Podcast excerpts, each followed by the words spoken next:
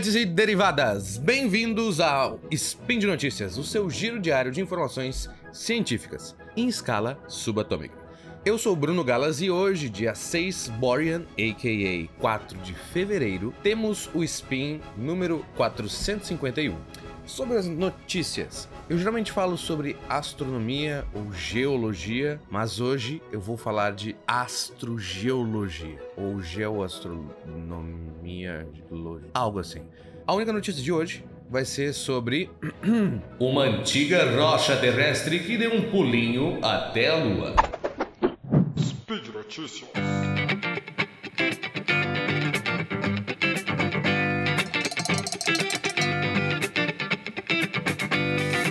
Final da década de 60 e início de 70, a exploração espacial estava a todo vapor, em especial as idas e vindas ao nosso mais amado satélite natural, a Lua. Várias dessas missões, tripuladas ou não, trouxeram pedacinhos da Lua para analisarmos de perto. Segundo a NASA, foram trazidos para a Terra cerca de 382 quilogramas de material da superfície lunar. Esse vasto material é estudado ainda hoje, 50 anos depois, de maneira muito minuciosa. Desses quase 400 quilos de areia, poeira, cascalho, rocha, uma equipe de pesquisadores estava estudando uma rocha em particular, apelidada de Big Bertha, ou o nome completo dela é Lunar Sample Return 14321 para os íntimos, né? De cerca de 900 gramas e não maior do que 10 centímetros. Essa amostra é bem interessante por ser um conglomerado anguloso ou uma brecha, o que significa que é um pedaço de pedra formado por vários pedacinhos de várias pedras juntas. Para imaginar, uh, dá para pensar com um aspecto parecido a um bloco de concreto, onde o cascalho seriam os clastos e o cimento a matriz. Mas desse pedaço de rocha tem um pedacinho de um pedaço de um pedaço de apenas 2 centímetros que chamou ainda mais atenção. Não, ele não é brilhoso, ele não é bonito, ele não é mágico, na verdade, ele é extremamente ordinário. Ele é terrestre. Sim, uma rocha terrestre na Lua. E não é só isso. A mais antiga rocha terrestre que já encontramos é essa. Bom, uh, vou explicar então o raciocínio dessa equipe para chegar nessa afirmação, já que não está escrito Made in Earth no fundo da pedrinha. Devido à composição e o arranjo dos cristais uh, desse pedacinho de amostra, o grupo de pesquisas pôde concluir a partir de uma análise maluca de geoquímica, muito complicada para mim, uh, que o ambiente no qual essa rocha se formou tinha muita pressão e assim como uma concentração rica de oxigênio. Esses parâmetros não são encontrados na Lua, mas sim na Terra, logo do lado da Lua. Chegaram, portanto, a duas opções. Ou a rocha se formou na Terra a uma profundidade, segundo os cálculos deles, de 20 quilômetros, foi soerguida até mais próximo da superfície e, depois de um impacto de meteoro, foi ejetada da Terra e acabou caindo na Lua, para que depois, bilhões de anos, fosse resgatada de seu cativeiro por astronautas conterrâneos. Ou ela se formou na Lua mesmo, mas numa profundidade absurda, no manto da Lua, e foi chegar na superfície. Mas aí a gente pensa, a primeira explicação parece exigir muito mais passos complicados do que a segunda, como impactos catastróficos e subir de uma rocha que estava a 20 km de profundidade até a superfície. Contudo, sabemos que essas coisas são sim corriqueiras no cotidiano do nosso planeta. Na época, há uns 4 bilhões de anos, a Terra era constantemente bombardeada por asteroides e cometas. E as placas tectônicas são um exemplo apenas de um elevador de rocha, se podemos chamar assim, no nosso planeta. Portanto, check, check e check.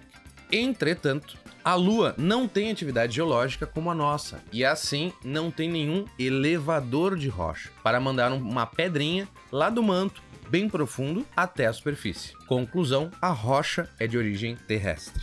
Essa é a conclusão da equipe. Contudo, devido à maneira linda que a ciência funciona, essa conclusão não é uma verdade pétrea. Entenderam? Tem uma pedra.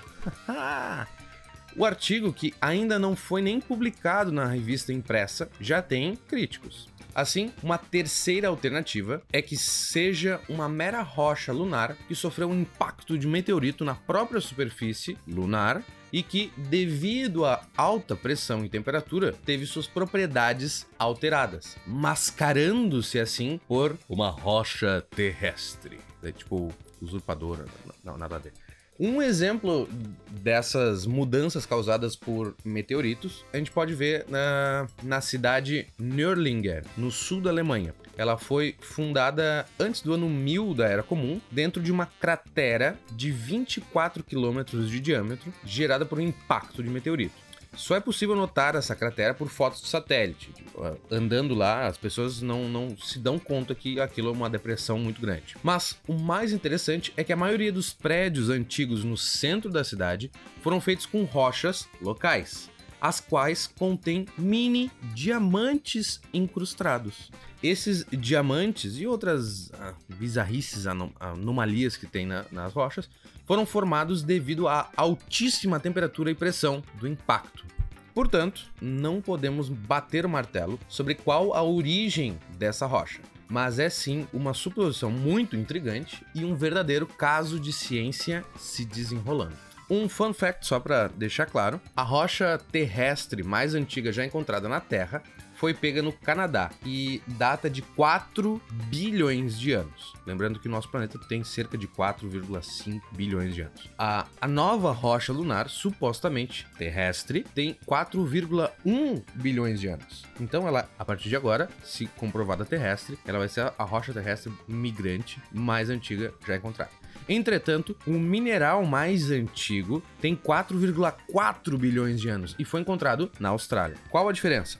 A rocha é aquilo que nós podemos pegar e usar para jogar e quebrar uma janela de vidro, por exemplo. Já os minerais são partes menores que constituem uma rocha e que podemos usar para fazer janelas de vidro. Então, certo? Alguns vidros são feitos de, de minerais. Alguns são todos os vidros. A datação de rocha é geralmente feita a partir de contagem de isótopos de urânio, tório e chumbo, que ficam presos dentro de um mineral, o cristal de zircão. Assim, o cristalzinho mais antigo que a gente já encontrou na Terra, mas que não estava mais na sua rocha mãe, é esse australiano de 4,4 bilhões. Uh, o artigo, esse que eu tô mencionando, o artigo original é pago e é bem complicado, mas vale a pena dar uma olhada, se vocês puderem, que ele tem umas imagens muito legais de um microscópio eletrônico. Uh, então eu vou deixar no post, além do link original do artigo, o de uma reportagem do Gizmodo sobre esse mesmo assunto. And that's all, folks. Lembro que todos os dois links comentados estão no post dessa postagem, redundante. E aproveite para deixar lá também o seu comentário, elogio, crítica, complemento sobre o que eu disse e GIF predileto. Lembro ainda que este podcast diário só é possível acontecer por conta do seu apoio no patronato do SciCast, tanto no Patreon quanto no Padrim.